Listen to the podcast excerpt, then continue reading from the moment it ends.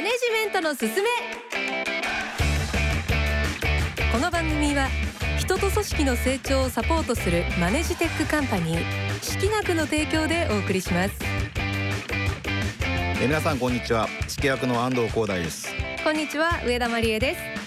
この番組では経営トップから中間管理職まで全てのビジネスパーソンが抱える課題マネジメントとリーダーシップについてコント形式で楽しみながら式学のメソッドで解決していきます。週の真ん中水曜お昼の15分間であなたのマネジメント力を磨きましょう。ぜひお付き合いください。マネジメントに生まれる誤解や錯覚をなくすそれが式学の使命。マネジメントのやり方は10人十色。信じられるのは自分の経験だけ。そんな思い込みはなくそう。マネジメントには正解がありますそしてその答えは意外にもシンプル。人と組織を育てる式学。改めましてこんにちは。式役の安藤光大です。こんにちは上田真理恵です。さあ今日から始まりましたこのマネジメントのすすめ。成長するチーム。そして勝てるチーム作りのために式学のノウハウをお届けしていく番組となっています。安藤社長式学とは何かアウトラインだけ教えていただけますか？まあ人間の意識構造のまあ学問ということで式学というふうに呼んでおりましてはいじゃあ意識構造って何かというと、うん人が物事を認識して行動に移るまでの間のことを意識構造というふうに定義をしています。はいで、要は人は物事を正しく認識できれば正しい行動を取れるんですが、認識を誤ると行動も誤ってしまうと。うんで、その認識の誤りのことを日本語で誤解とか錯覚っていうふうに言うと思うんですが、要は式学って何かっていうと、人がどのように誤解や錯覚を起こして、そしてどうすれば誤解や錯覚を起こさないのかを体系化したもの。これが式学です。私も伝える仕事をしてるんですけれども、はい。仕事をする中で、あれ？きちんと伝えたはずなのに、なんで相手こんな話になっちゃったんだろうって、よくあるんですよ。そうですよね。まあそういうことが組織内に起きてくると、組織のパフォーマンスが下がっていくので、まあそういう誤解や錯覚を組織から取り除くことで、組織のパフォーマンスを上げていくということを、我々はサービスとしてやらせていただいているということですね。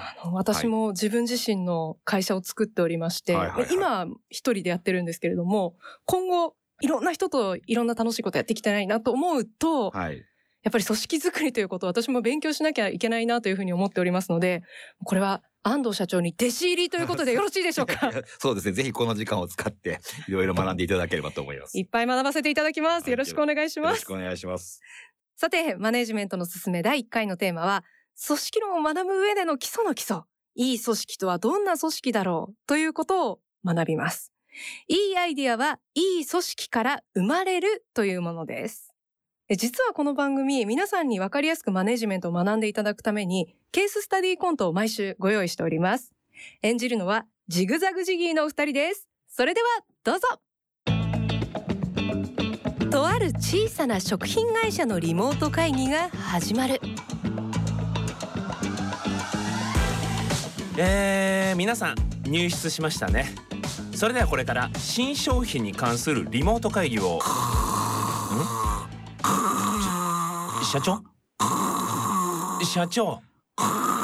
うん社長。ええええなに教科書何ページですか？いやいつの夢見てるんですか？お母さん。あ、じゃあ、間違えた。あ、先生。どっちも違います。今会議中なんで。会議？もう寝ぼけて。また徹夜したんですか？ああ、ああ、そう、そう、そうだよ。私はね、ギリギリまで考えてたんだよ。だからね、この下はね、まだパジャマ。な見えてないので言わなくていいですさらにね、その下はね、結構です。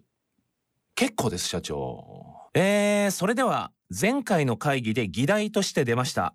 我が社のお菓子分野のさらなる強化案を詰めていこうということで、まずはザックバラにブレスト。何かある方？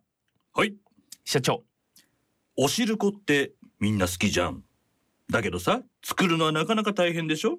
だからさ、あんこをぎゅっとビスケットに挟んでサンドしちゃったらどうかななんて思ったんだけど。うーん、どことなく愛知の香りがしますね。あと、飴ってさ、子供はみんなものすごく好きじゃない？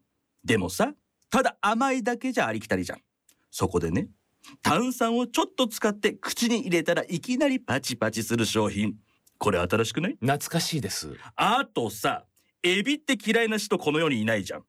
天然物をさ贅沢に使って思い切ってスナックにしてさその名もカッパ。それはさすがに。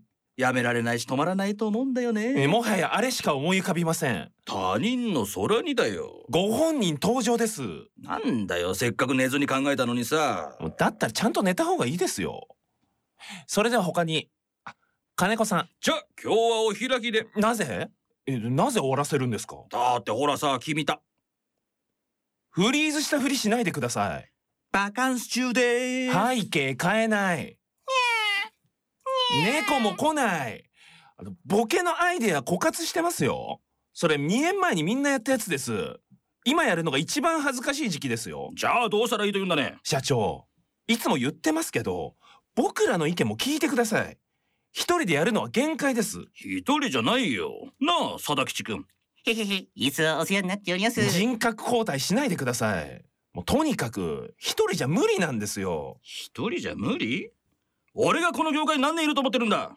お前たちとはな年季が違うんだよ。いやそれはもちろん分かってますけど。俺らの時代は大変だったんだぞ。新人の頃はまだまだバブルで。街にはたくさん人が溢れて毎日のように飲み会があって隣には常にお姉ちゃんがいて。すごく楽しそうですね。ドンペリばっかり飲んでたんだから笑っちゃってるじゃないですか 自分でも。あの頃に戻りてえあついに言った。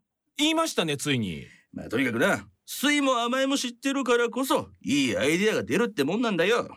水がどこにも見当たりませんが。酸いといえば酸っぱいポテトチップスってないよね。あります。ずっとあります。大定番で。パッケージにおばあちゃんのキャラクターなんてどう？それですそれいいいですか社長僕らは社長のこと否定してるわけではないんです。もちろん実績も分かってますしむしろ心からリスペクトしてます。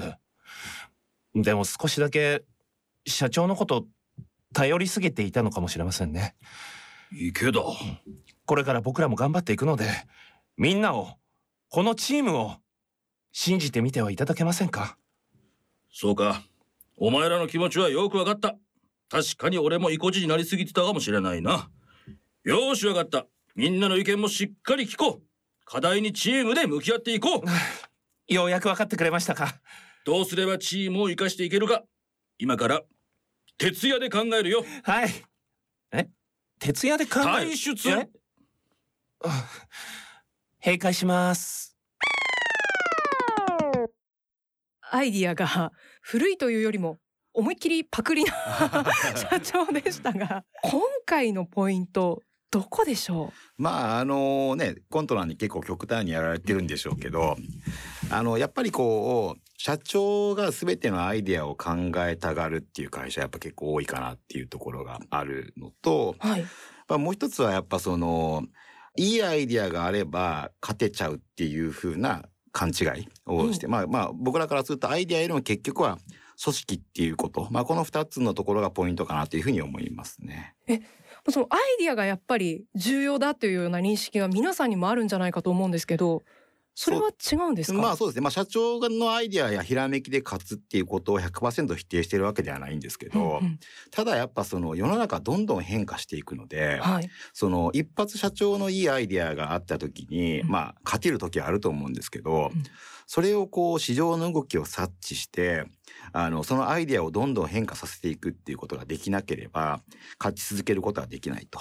うんただ社長はでも常に現場にいるわけでもなくその市場の動きを常に察知できる環境にもいないところで言うと社長一人のそのアイデアや発想に頼っているとそのこう PDCA というかっていうのが回らないっていうのがやっぱ大きな要素としてあるんじゃないかなというふうに思いますね。となるともうみんなが出せるような環境にした方がいいってことですか？そうですね。出せるというよりはどちらかというと出さざるを得ないというか、っていうような環境を作っていくべきだというふうにまあ言ってまして。まあどういうことかというとあの一人ぞれの社員の責務を明確にして、そしてその責務を達成するためにそれぞれがアイディアを出しそれぞれが提案をえ出してくるような組織を作っていくというようなことが大切。だからつまりそのアイディアよりも組織って言ったのはそういうところでしてはあ。アイデアがどんどん出てくる。もしくは社員一人一人が自発的に考えないと自分の責任を果たせないような、まあ、そういう設定をされた組織を作っていく必要があるということですね。なんか組織かアイディアかっていうとこのその順番が違うだけでだいぶ認識意識も変わってくるってことですね。そうですね。で僕らはやっぱ言ってるのは組織でアイデアが出る状態っていうのはその社長一人ではなくて社員全員の脳みそを使っていいアイデアを出していくっていうことをどういうふうに捉えてましてはい。どう考えてもそっちの方が強いというかですねっていうところだと思いますんで、まあ、あのいい組織を作ってたくさんあの社員から自発的にアイデアが出てくるような状態を作るべきだというふうに考えてます。そっかだからまずはきちんといい組織を作る、はいでそうするとその組織に問題がないからよりいいものが生まれて好循環になるってことですね。ですね。で、まあ、ここで言ういい組織っていうのは、うんそれぞれの責任や役割が明確に定まっている組織ということだと思いますね。うんあとあの社長がアイディアを出す会社は弱いというふうにもおっしゃっていましたが、はい。これはどういうことですか？要は社長が常に市場の環境の変化とか動きっていうのを察知しとかないといけないっていうことなので、まあ事実上不可能ですよね。要は会社の規模が大きくなってくればくるほど、はい。いろんなことが起きます。で、会社の環境でもいろんな変化が起きていく中でうんは、そこを察知しながらマーケットのニーズをしっかり社長が捉え続けるっていうのは、まあかなり不可能に近いというところでありますので、はい。まあちゃんとそのあたりのあの変化を社員一人が、一人が認識してですね、アイデアを出るような組織にしていかないといけないっていうことですねえ。ってなるともうこのコントの社長全然ダメですよね。そうですね。ダメですよね。はいなんかかなりノスタルジーな感じの ことしか言ってだだからないですよね。結局そのそうなっちゃうんですよね。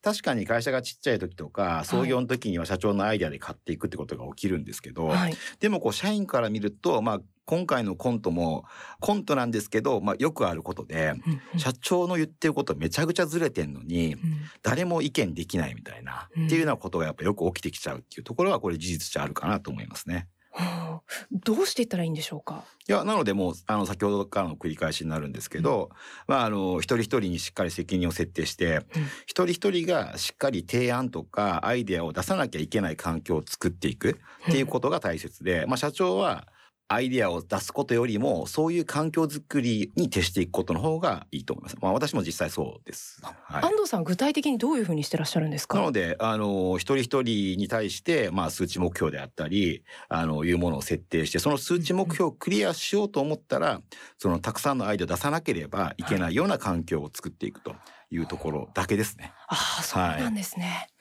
今回学びました。アイディアよりも組織、まず組織でねですすね。。はい。はい。マネジメントのすすめいかがでしたか？この番組では組織運営に悩みを持っている方のお悩みや失敗談疑問などをお待ちしていますラジオ日経のホームページからマネジメントのすすめのサイトにアクセスしてメッセージをお寄せくださいそれから、式薬のメディア、式薬総研にもですね、まあ、いろいろと、まあ、こういった記事がありますので、ぜひご覧いただければと思います。